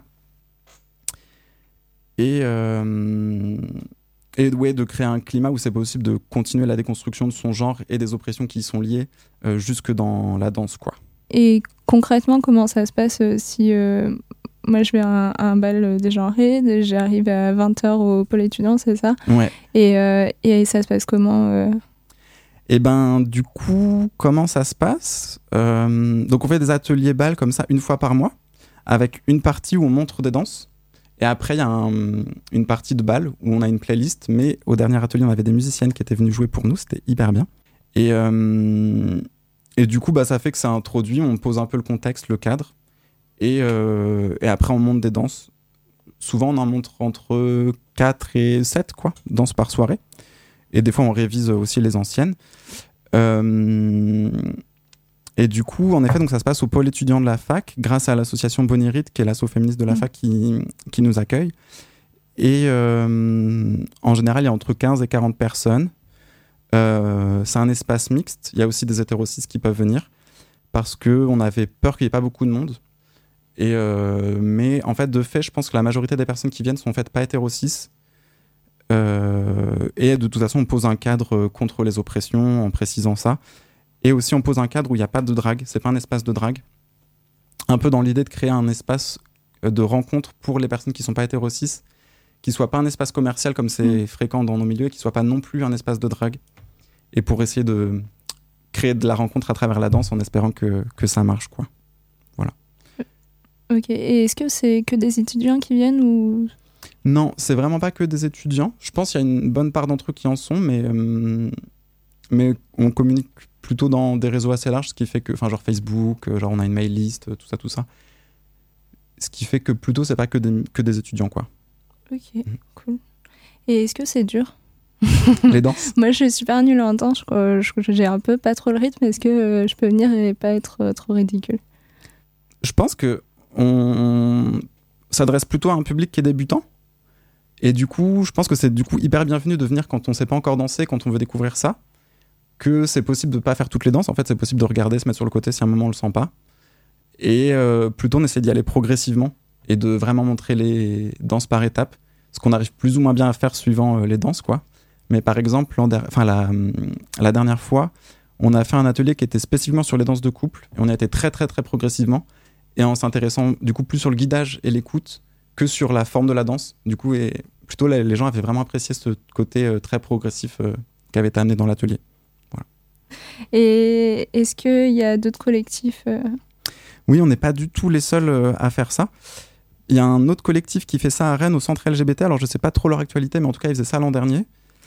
Et euh, il y avait aussi la volonté de faire un, week-end de rencontre sur la question du genre dans la danse folk dans le sud de la France, qui, je crois, n'a pas eu lieu, mais je pense que l'idée continue à germer.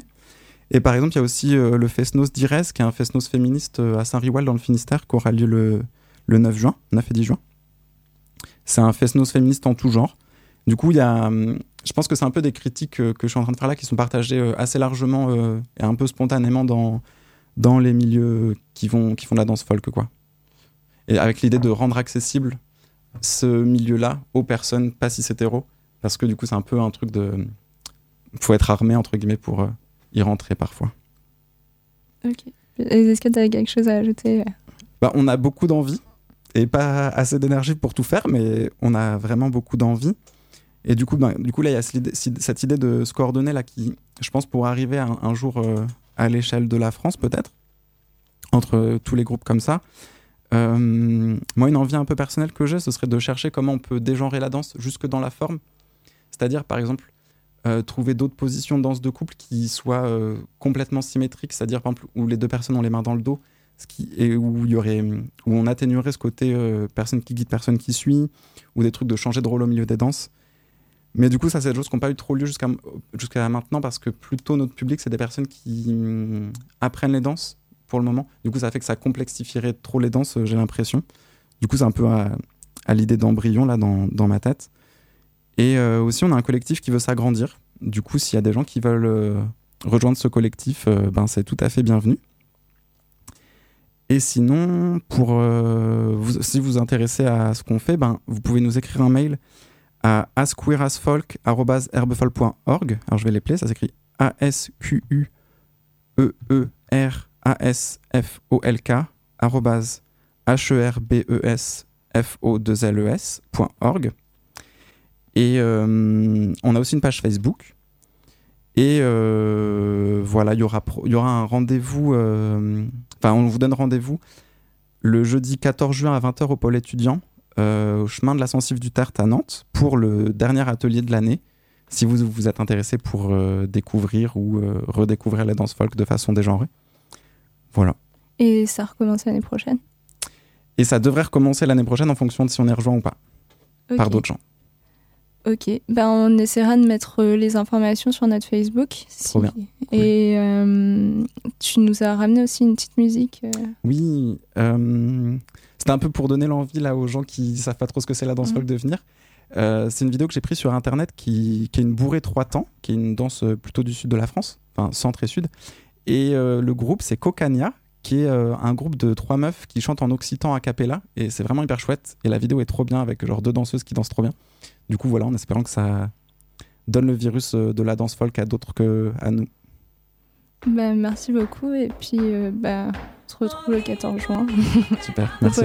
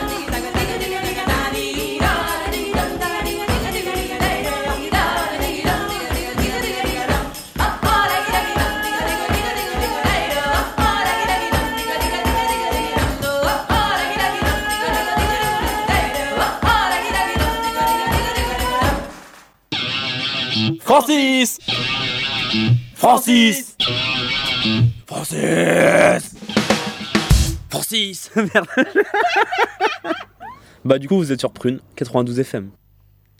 Vous êtes bien dans Francis et on parle de culture queer, c'est la grille blanche et c'était juste l'interview du collectif euh, As Queer As Folk. Et euh, Marie, tu nous disais que tu avais participé au... Quoi au, au bal des genres. Est-ce que tu peux nous en parler juste en, un petit mot en tant que participante C'était bien Oui, oui, non, c'était super sympa. Donc, bah, c'était au pôle étudiant. Euh, c'était euh, justement euh, juste un, un mercredi soir. Je suis allée qu'une seule fois et c'est vrai que ça m'avait plu parce que euh, souvent il y a ce côté un peu gênant de, des danses où euh, bah, il y a encore euh, voilà, beaucoup de, de codes, etc. Et euh, c'est sympa de pouvoir être là et euh, danser avec qui tu veux dans la salle. Et puis même tu fais des rencontres sympas en fait parce que tu vois des gens euh, que, que tu connais pas, tu peux danser avec et les gens sont super à l'aise en fait. Il y a une très bonne ambiance. Puis tout le monde va s'apprendre les pas en fait parce que bah faut apprendre un peu en accéléré des pas de danse que personne euh, dans la salle généralement ne connaît. Et et, euh, et du coup, il y a, de l'entraide, les gens se regardent, se suivent, et en fait, tu te marres, quoi. T'es pas du tout dans la compète, euh, voilà, qu'il pourrait y avoir dans d'autres contextes. euh. Donc, ouais, non, c'est juste euh, très sympa comme, comme ambiance. Enfin, c'était un très bon moment, quoi. Je recommande si vous avez envie de passer une bonne soirée. Ok, cool. Et du coup, en, par- en parlant de bonne soirée, euh, le, le week- le, le- la semaine dernière, je fais des transitions trop bien et vous rigolez là, gâchez mes, transitions. En parlant de bonne soirée, euh, la, la semaine dernière avait lieu le, le festival Ciné Pride et tu nous as dit que tu t'en étais occupée du coup. Est-ce que tu peux nous en dire plus euh, Qu'est-ce que c'est Comment Euh, oui, donc rapidement, euh, Ciné Pride, euh, c'était donc là la 15e année qu'avait lieu donc le festival de films LGBTI+ de Nantes. Oui, Ciné Pride, du coup, c'est ça a son importance. Enfin, c'est bien qu'on ait à Nantes un voilà un festival de, de films LGBT+. Euh, après, je sais pas trop quoi dire de plus. Bah, Peut-être un, un film. Est-ce qu'il y a un film que tu as vu du coup dans ce. Euh, à cette occasion-là que tu oui, je, je pense du coup, euh, enfin le premier qui me vient à l'esprit. Après, il y en a beaucoup qui étaient euh, intéressants. Après, d'autres qui étaient, enfin que j'étais moins euh, moins intéressée. Mais en tout cas, euh, celui que je retiens, c'est The Watermelon Woman de Cheryl Denier. C'est un film qui date de 96 en fait et, euh, et je me souviens encore enfin l'année dernière où il y a ouais, un an et demi de ça euh, j'en ai entendu parler je sais plus par quel moyen sûrement par internet euh, et en faisant mes petites recherches. Et, euh, et en fait, j'ai entendu parler de ce film. euh, donc en fait, je sais pas si euh, quelqu'un ou quelqu'une connaît dans la salle, enfin dans la salle, grande salle, Euh, Dans le studio. dans le grand studio. Euh, en fait, c'est un film, c'est un film. Enfin, je sais pas comment le décrire. Je suis très très nulle à, raconter les synopsis de, de films. Euh, en fait, c'est euh, une jeune euh, lesbienne donc noire qui qui est à Philadelphie et qui, qui, qui qui travaille dans un vidéoclub avec une copine euh, et qui en fait font des films euh, des films personnels enfin voilà qui qui, qui s'inventent euh, un peu le, statut de réalisatrice mais vraiment des, des, des, films faits fait maison en fait.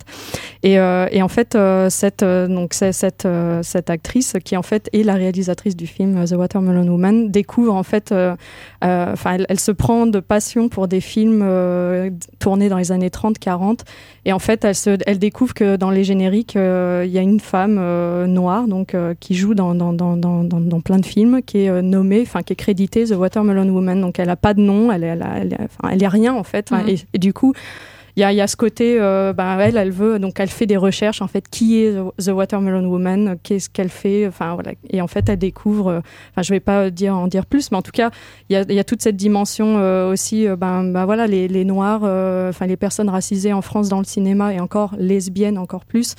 En fait, elles sont nulle part, on les crédite pas, enfin, ou alors, bon, bah, comme là, on a vu pour euh, à Cannes dernièrement. Enfin, en fait, c'est voilà, c'est quand t'es noire et actrice, bah, on te voilà, des rôles euh, bah, de noir en fait. Donc, euh, qu'est-ce que ça veut dire euh, de noir? C'est-à-dire, bah, on fait les femmes de ménage ou les servantes, et c'est en fait, c'est vraiment un scandale qu'en 2018 on en soit encore là. Et donc, en fait, ce film qui a été tourné en, quatre- en 96 Enfin, moi, je trouve super intéressant et, euh, et en plus, bon, après, euh, le style des années 90 euh, vestimentaire, enfin, je trouve ça assez, euh, voilà, c'est marrant aussi de, de voir ça.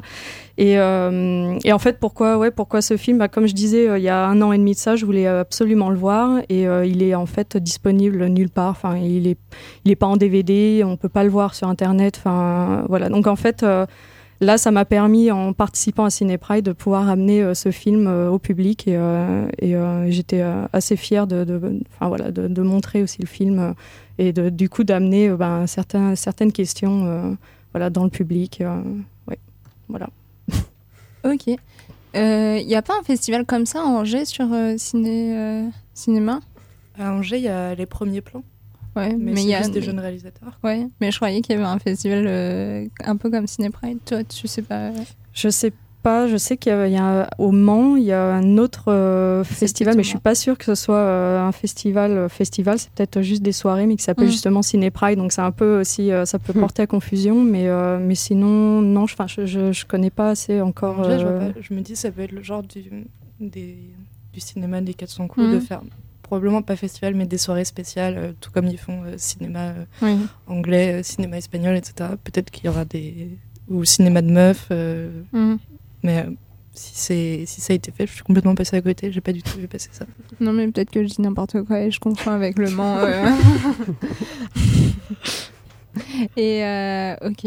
Bon, bah, et du coup, vous, est-ce qu'il y a des films, par exemple, euh, enfin, qui, ou des films, des séries, euh, justement, qui sont représentatifs et que vous, vous auriez.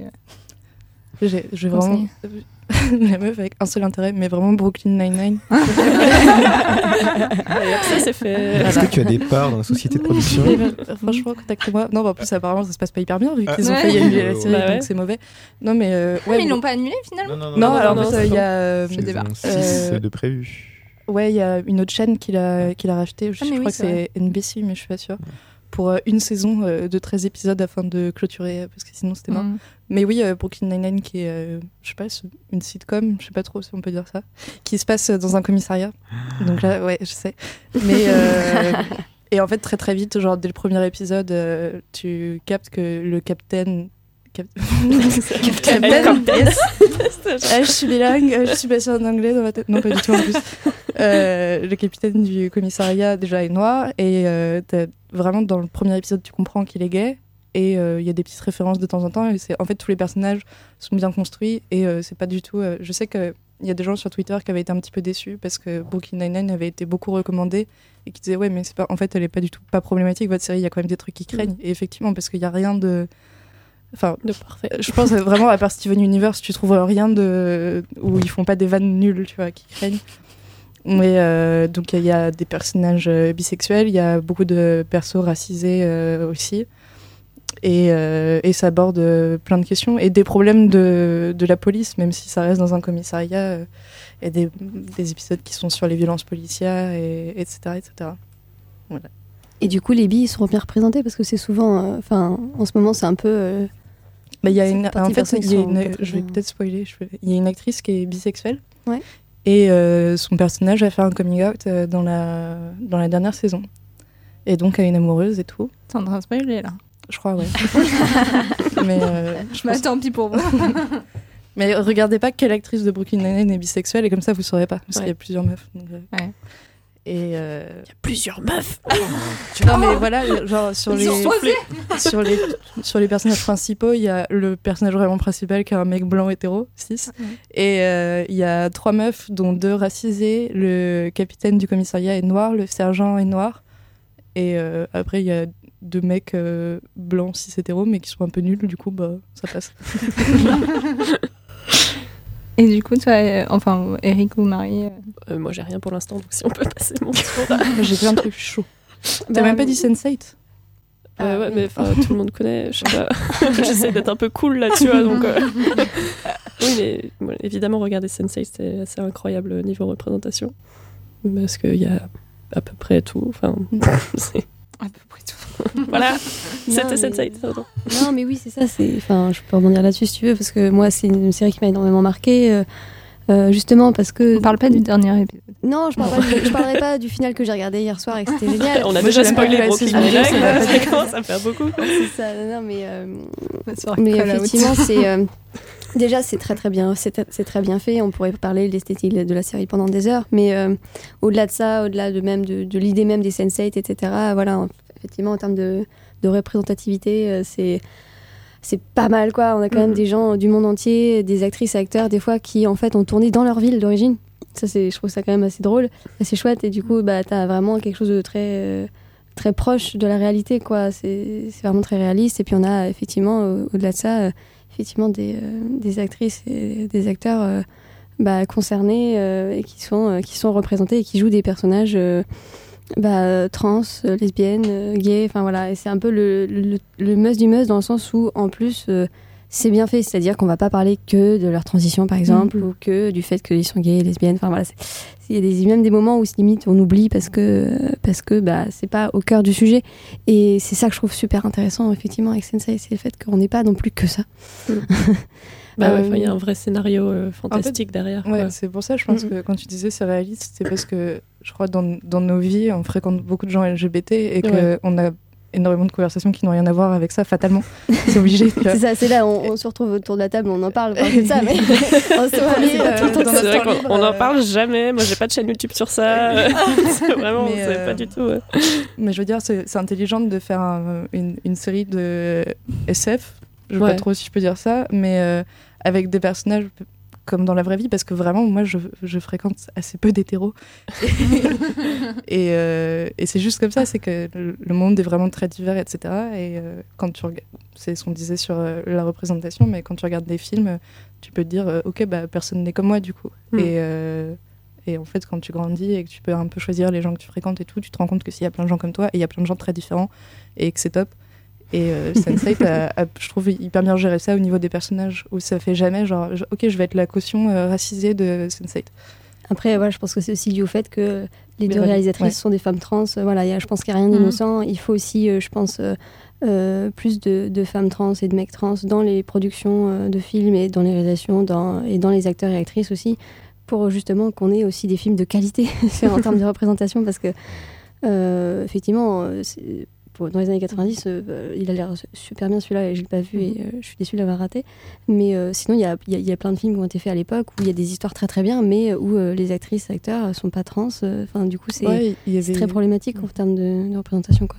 Euh, un film qui est sorti il y a pas hyper longtemps, comment ça s'appelait déjà? Je connais pas le titre Da- en français. Danish, Danish Woman? Da- Danish Girl, Danish Girl, ouais. Danish Girl, que Mhm. j'ai vu et j'étais hyper sceptique en fait. Euh, moi j'étais pas du tout motivée. J'ai vu que, enfin, il y avait eu un, un gros débat justement Oui, parce oui. que c'est un Mhm. acteur euh, cis Mhm. qui fait une euh, femme trans, avec l'argument de bah oui, mais on commence à la suivre euh, avant sa transition.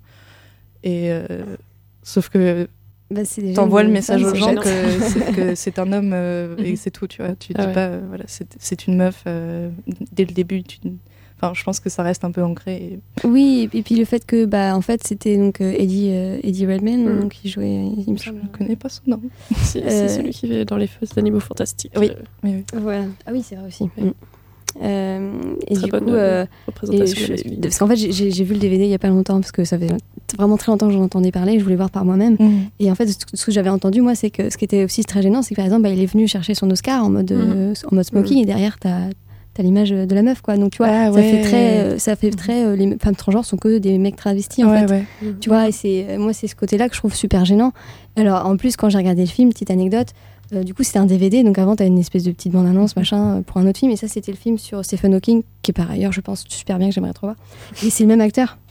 Ah, ouais, ouais. Et du vois. coup, tu vois, tu vois euh, une bonne Ça annonce avec euh, l'acteur 6 qui joue en mec 6 et euh, voilà, et en soi, c'est pas un problème en soi. Mhm. Euh, et juste après, t'as le film où il joue une femme trans, donc je trouve que ça ancre aussi dans la tête le fait que non, non, mais c'est bien un mec, hein, surtout. euh, tu vois, bon, c'est. euh, c'est un Puis- peu. Après, par ailleurs, le film, je trouvais que le scénario était, euh, était pas trop mal. Après, c'est vraiment le- la fait, représentativité qui est. Ouais, c'est ça. C'est genre, je me suis pas fait chier ou quoi. Je trouvais que l'image était jolie, etc. mais euh, c'est peut-être moi qui ai mal interprété le truc, mais je trouvais qu'elle était aussi hyper présentée comme égoïste et à la limite de la névrose, euh, genre comme si elle était obsédée par quelque chose, euh, par sa transition et que c'était pas bien, etc. Après, il faut se remettre dans le contexte de l'époque. hein. C'est C'était sûr. aussi un moment. euh, Mais je pense que c'était peut-être il y avait peut-être un parti pris à prendre euh, du côté de la réalisation. euh, j'ai Vraiment jamais fait de film. Ça, Ça, bravo. c'est complètement, complètement hein, de toute façon, ouais. Mais euh, je sais pas, ça m'a pas mal dérangé. euh, Enfin, ce film, ouais, ça m'a pas mis euh, très bien. Moi, je l'ai pas vu du coup, parce que j'ai refusé d'aller le voir au cinéma. Bah ouais, j'ai je- oublié. Téléchargement illégal, euh, non, je sais même plus où j'ai vu ça d'ailleurs. Mais Sinon, donne pas tes sous. Du coup, parce que tu, ta, ta question c'était surtout sur des films qui nous ont plu, parce que là, du coup, c'est plutôt un Ouais, film c'est qui vrai. nous a Oui, pas non, mais trop c'est bien en fait d'expliquer aussi pourquoi, euh, genre, pourquoi en fait euh, les films comme ça euh, sont problématiques euh, parce que parce que du coup euh, souvent on dit ah mais oui mais on fait ça et vous êtes pas content. Voilà Euh, pourquoi. oui, mais c'est- oui, c'est sûr. Non, mais c'est important qu'on explique et surtout que c'est quand même des discussions qu'on Mm. a beaucoup justement dans, dans la communauté, quoi, et que c'est pas pour rien. Euh, et du coup, là, là, je, du coup, je, j'aimerais parler d'un film qui m'a Mm. énormément plu et c'est très positif. Et en plus, c'est dans le cadre de Ciné Pride, donc euh, on- c'est- c'est- c'était, ça permet de continuer. Oui. Euh, c'était le film Just Charlie que moi, du coup, je suis allée voir et euh, qui a été bouleversant de réalisme en fait. hein. Mm. C'est-à-dire que on a là vraiment. euh, alors, il me semble que c'est encore un mec cis euh, qui joue euh, Oui. une, une fille trans, mais, euh, mais euh, là, pour le coup, le film était tellement bien fait. J'avoue que je l'ai oublié, quoi, parce qu'en fait, c'est vraiment. on suit euh, tout le questionnement et le questionnement de la famille aussi, les relations qui, sont, qui, qui deviennent très compliquées alors qu'elles n'étaient pas du tout tendues avant. En fait, c'est Charlie, genre, faisait la fierté de son père parce que euh, dans une équipe de foot euh, et que, euh, voilà, avec du succès, enfin. donc Charlie était sur le point d'être engagé dans une équipe hein, plutôt genre bien cotée tout ça. Et en fait c'est à ce moment-là que Charlie réalise mais je veux pas jouer dans une équipe de mecs en fait c'est pas possible. C'est juste pas possible. Et c'est mais sauf que bien sûr c'est pas exprimé comme ça parce que bah bah Charlie va se manger à ce moment-là quoi. Et en fait c'est à ce moment-là que on va voir et c'est la première fois que je vois dans un film aussi bien représenté la, la notion de dysphorie en fait Mm. tu vois le mal-être vraiment tu vois le mal-être de Charlie qui, euh, qui est là qui sait qui sait pas Et en tu fait peux nous dire ce que c'est la dysphorie? La dysphorie, alors en fait, c'est euh, la dysphorie de genre, c'est le fait. euh, c'est compliqué à expliquer parce que c'est vraiment lié euh, à un ressenti très profond. C'est le fait de, de ressentir, euh, euh, de ressentir le fait que bah, ce que les gens voient, c'est pas soi. En fait, je le dirais plutôt comme ça. Et d'ailleurs, il faudrait limite laisser la parole à Charlie parce que dans le film, c'est très très bien dit, très bien expliqué parce qu'il y a un moment, il y a un rendez-vous chez, chez- devant un médecin et il y a la maman qui est là, qui, qui l'accompagne beaucoup. Et Charlie explique justement euh, ce qu'elle ressent en fait. Le fait que, ben, en fait, ce que vous voyez, euh, c'est c'est pas moi, et Charlie est à, est à l'intérieur, mais euh, ce que vous voyez, c'est pas Charlie en fait. Enfin, il y a quelque chose un peu comme ça. Et ça, j'ai trouvé ça très, très, très, très fort en fait, et euh, très, très pertinent. Parce que c'est ça en fait, euh, le vécu des personnes trans, euh, quand, quand tu te rends compte de ça, c'est euh, voilà, réaliser que en fait, euh, c'est comme ça que tu t'en rends compte en fait, hein, que il y a cette euh, distance qui se fait entre ce que les, ce que les gens euh, me renvoient de moi-même et moi ce que, comment je me sens à l'intérieur en fait. hein. Et donc la dysphorie de genre, ça va souvent euh, amener à avoir envie de transitionner euh, donc socialement, mais pas seulement, aussi souvent physiquement, parce qu'on va vouloir euh, que les gens ils nous voient plus proches de, ce qu'on est, et donc plutôt comme on est. Et donc on va faire des opérations pour que les gens se trompent pas sur notre genre, que les gens nous voient bien comme un, garçon, une fille ou une personne non binaire, enfin la, personne, l'identité de genre qu'on a. Et du coup, c'est euh, super important de le représenter parce qu'on en parle et les gens sont conscients que ça existe. Les personnes trans le savent, mais les autres, pas forcément. Et, euh, et là, vraiment, moi, je trouvais que c'est très très bien présenté parce qu'il n'y a pas forcément de mots de mis dessus. C'est-à-dire que Charlie, on la voit juste euh, qui est pas bien, qui est, là, qui, se regarde, qui regarde son corps et qui se dit, mais c'est- c'est pas à moi ça. En fait, c'est un peu ce côté-là de, mais ça, c'est. Tu vois, ça contribue à, à ce que les gens se trompent à mon sujet finalement. Il y a, y y a ce côté-là. euh, C'est vraiment un- une relation très compliquée au corps, à soi-même. Et c'est différent pour chaque personne. hein. Les vécus sont pas forcément toujours exactement les mêmes mais euh, que ce soit représenté comme ça, c'était. Enfin, moi, je trouvais ça très très fort et très réaliste. Et euh, donc, ouais, je le conseille énormément aussi euh, bah, aux personnes euh, cisgenres qui voudraient comprendre c'est quoi le ressenti d'une personne trans et pourquoi c'est important, pourquoi on se bat pour nos droits, pourquoi, etc. Parce que, bah oui, là, Charlie, elle doit se battre pour aller dans une équipe féminine pour pouvoir, en fait, être qui elle est, en fait, et accepter comme telle. Et, euh, et ça pose plein plein de problèmes, enfin, que rencontrent plein plein de personnes trans. Voilà. Donc euh, c'était un peu l'instant promotion. Et j'étais vraiment très très contente que, que Oui, il, Cinéprède ga- le- il le gagne. euh, D'ailleurs, il a gagné le prix du public. Ouais, euh, bah, j'y ai contribué, ouais. t'inquiète pas. T'as mis euh, tous les tous les bulletins. euh, excellent, excellent. C'est ça. Désolée, mais on est un peu. Mhm. Enfin, ça fait 10 minutes qu'on dépasse déjà. Et euh, du coup, euh, est-ce que vous avez. Enfin, toi, tu voulais euh, parler d'un film ou pas? Euh, Toi, c'est Euh, Merci la poucave. non, mais c'était. Elle parlait de Sen- Sense8. Euh, du coup, euh, je propose qu'on fasse juste un petit tour de table pour euh, si vous avez des choses à nous conseiller euh, assez rapidement. Euh, et euh, si vous voulez vous faire votre euh, promo euh, perso, euh, C'est le n'hésitez moment. pas. C'est le moment de faire ça, voilà. Euh, ok, donc ma promo, donc euh, j'ai une chaîne YouTube, euh, ça s'appelle euh, Monarchie des ricochets. C'est vachement bien. Ouais, bah évidemment. Et on parle de, de questions LGBT, de représentation, on a parlé de Sense8, euh, on a parlé de plein d'autres trucs très bien, donc venez nous suivre et sinon si vous voulez suivre mes meilleurs jeux de mots sur Twitter, euh, mon hâte c'est Jimmy Zandrix. Et la monarchie des ricochets, ça dab beaucoup. ah, ça, ça dab. euh, Et ça prend de la YouTube monnaie. Alors non. voilà. J'ai pas de promo à faire, hein, allez T'as pas un conseil Ah, ou, de truc à non conseiller. Bah, Tu viens de conseiller un film en même Bah, temps. non, après aux personnes per- per- perdues en termes de militantisme qui ont envie de s'organiser, mais euh, en mode euh, dans un environnement euh, quand même très sympa où on peut commencer à réfléchir sur des trucs. Euh, moi, je trouvais que Féministe Pluriel c'était un bon terrain pour ça, l'association Féministe Pluriel. Donc euh, voilà, je trouve que c'est un peu euh, légitime pour le coup d'en faire un peu Mm. la, la promo. Euh, c'est vraiment euh, y a des gens très très chouettes dedans, qu'il y en a autour de cette table. Et, euh, et c'est voilà, moi j'ai fait mes premiers pas euh, de, de militante là-dedans et, euh, et ouais, ça m'a beaucoup aidé. J'ai beau- j'ai appris énormément de choses quoi. Donc ce serait pour être ça à la limite. Euh, moi, moi non plus, j'ai pas de promo à faire. Par contre, euh, si un, un conseil ou peut-être euh, ouais, demander aux, aux gens qui nous écoutent, peut-être de donner un peu d'argent. En fait, c'est j'ai lu il y, a, aussi pas mal de temps de ça un très bon livre euh, Stone Butch Blues de, Leslie Feinberg euh, qui est euh, pas encore traduit en français. Et euh, là il y a un, collectif euh, qui euh, en fait qui demande enfin qui fait une campagne de crowdfunding. Et, euh, et en fait pour pouvoir le traduire en français. Et, euh, donc ça normalement si on fait une petite recherche euh, sur Google euh, Stone Butch Blues euh, traduction français, quelque chose comme ça, on tombera sur, euh, sur, euh, sur la page de crowdfunding. Et euh, même si c'est pour donner 5 euros, euh, c'est bien. Enfin, en fait, l'idée, c'est vraiment qu'il soit euh, publié en français, que, voilà, que un public euh, français puisse aussi euh, découvrir euh, le livre. Et, euh, enfin, moi, c'est un livre qui m'a. euh, Enfin, voilà, c'est l'un de mes livres favoris. Enfin, vraiment, il m'a, bouleversé et, euh, et je, le, enfin, je le recommande à toutes les personnes qui, qui peuvent le lire. Mais bon, enfin, moi, je l'ai lu en anglais, donc c'est vrai que c'est pas forcément accessible pour certaines personnes. Et donc, euh, c'est vrai que si on peut contribuer à le faire traduire en français, euh, c'est, euh, ce serait le, le- le top, quoi. Voilà. Pareil, j'ai pas de promo. j'ai, vraiment j'ai mon compte Twitter, mais qui n'a aucun intérêt. C'est Flamingo Poseido, n'hésitez pas. Euh, ça s'écrit comme ça se prononce. Est-ce que je peux conseiller deux trucs euh, Vite. Cool.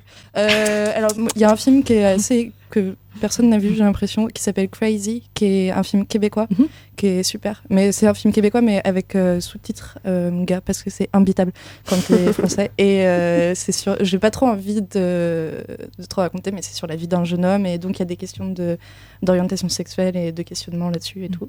Et c'est super. Et euh, euh, RuPaul's Drag Race, est alors euh, avec toutes les pincettes qu'il faut prendre Ouais. parce que c'est de la télé-réalité et qu'il y a eu des petits scandales sur comment on a traité les participants et les participantes et puis des petites histoires de transphobie. euh, Euh, voilà. bon bail. Mais moi, j'ai regardé ça pour la première fois le 1er janvier 2018 et j'ai eu le temps de m'enquiller euh, 10 saisons plus les 3 All-Stars et Ouais. c'est génial. En fait, c'est trop bien. C'est-. Donc, c'est c'est un, un concours de drag queen à la télévision. Et c'est super. En fait, euh, tu prends de leur, euh, de leur confiance en elles juste en les regardant et en les voyant faire ce qu'elles ont envie de faire et en, en passant elles-mêmes dans cette espèce d'alter ego et, et de personnages qui leur donnent vraiment confiance en elles, etc. Toi, tu regardes ça et t'as des petites particules de, de confiance en toi et tu te dis, ouais, je vais faire des trucs et euh, je vais être bizarre et c'est cool d'être chelou et tout. Et, euh, et puis en plus, voilà, il y a beaucoup de références à des, des trucs de la culture LGBT. Donc euh, moi, ça a un peu été une porte d'entrée sur euh, ça aussi, sur des films qui sont cités et qui sont pas tellement LGBT de base, mais qu'on, que, que tu peux citer euh, 15 000 fois dans, dans la communauté gay, la communauté des, des drag queens. C'est super. Voilà, merci. À bientôt. Euh, moi, j'ai une recommandation. Euh, c'est euh, demain, parce que cet après-midi, vous irez à la Pride, je pense. Mais demain, il y, a, le festival Spot qui est toute la journée et il y a le projet Apostrophe où il y a plein de stands. Alors, c'est plus féministe, mais du coup, c'est. Il y a un porteur de parole, un endroit de témoignage, une bibliothèque et euh, il y a autre chose mais j'ai oublié. Ah oui, et, en gros, euh, il y a une carte qui va être exposée avec toutes les rues de Nantes qui portent des noms de femmes et avec euh, des illustrations de Mamie Bour- Bourdon, je crois. Bourbon, Bourbon. Et Mamie Bourbon, et en plus, elle dessine avec son sang de règles. Et je trouve ça cool. voilà, du coup, allez au, au festival Spot demain. Et voilà. du coup, je vous remercie tous d'être venus. Ah non, toi, tu vas faire ta croco avant. Comme d'habitude, j'ai un truc dans le ton de l'émission. Alors aujourd'hui, je vous propose une recette de gâteau au marron. Euh, vraiment très très bonne. À base de 3 œufs, un sachet de levure, 125 g de beurre, 90 g de sucre, 150 g de farine et 500 g de crème de marron. Euh, voilà, je t'enverrai la recette, c'est très bon, c'est très gras, c'est parfait. Alors moi j'ai changé la recette. Euh, J'ai mis des courgettes à la place des, des Voilà. marrons et ça, brocolis. ça a pas marché donc euh, pas terrible. J'ai mis- J'ai mis deux sur marmiton. J'avais pas de farine, j'avais pas de beurre, j'avais rien. J'ai quand même essayé, j'ai mis du, de la semoule. Ça n'a pas Ça marché pas non marché. plus. Je suis désolée de vous couper dans, cette, euh, dans ce, ce moment. C'est hyper important, Formidable. Euh, On on, vous mettra, on vous mettra toutes les références sur le site de Prune, sur euh, le Facebook et sur le Twitter. Donc c'est prune. Non, Francis Prune. Et euh, le site, c'est prune.net. Mais de toute façon, si vous écoutez, vous savez. Et, euh, Vous-même, vous savez. Voilà.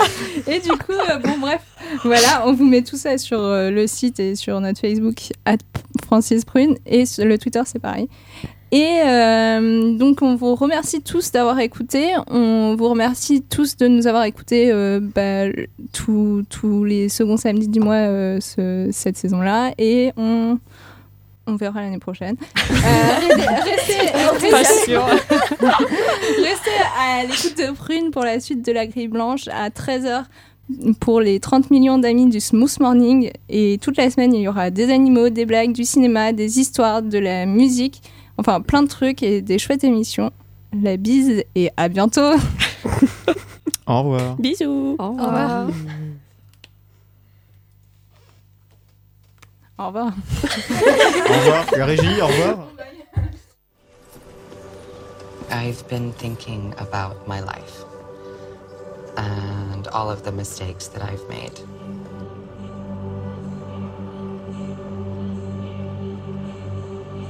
The ones that stay with me, the ones that I regret, are the ones that I made because of fear.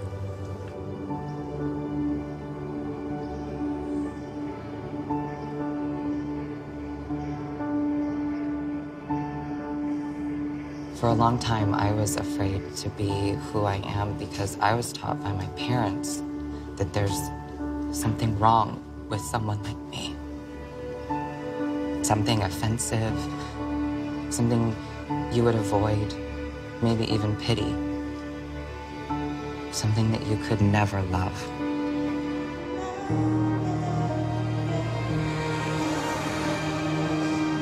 My mom, she's a fan of St. Thomas Aquinas. She calls pride a sin.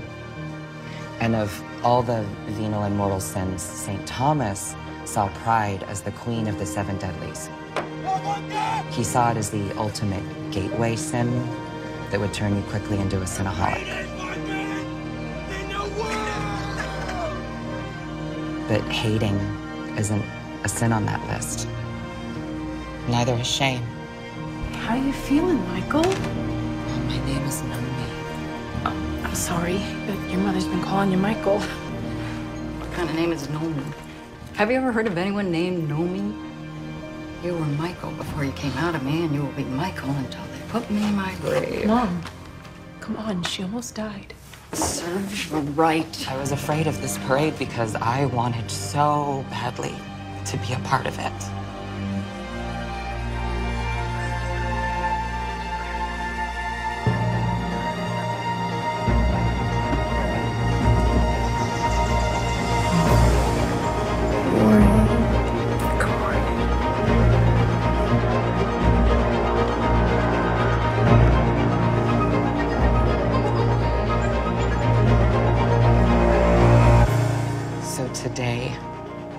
I'm marching for that part of me that was once too afraid to march.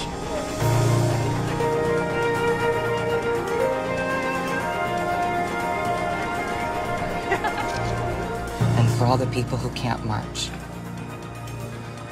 The people living lives like I did. Today I march to remember that I'm not just a me, I'm also a we. And we march with pride.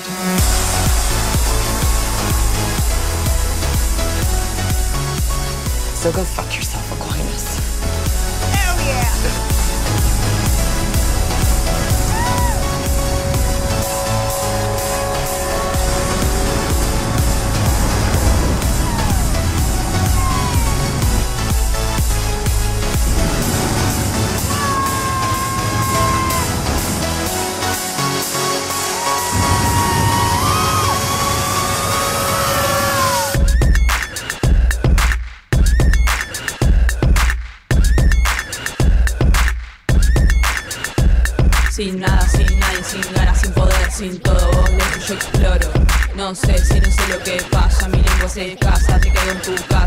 Pero como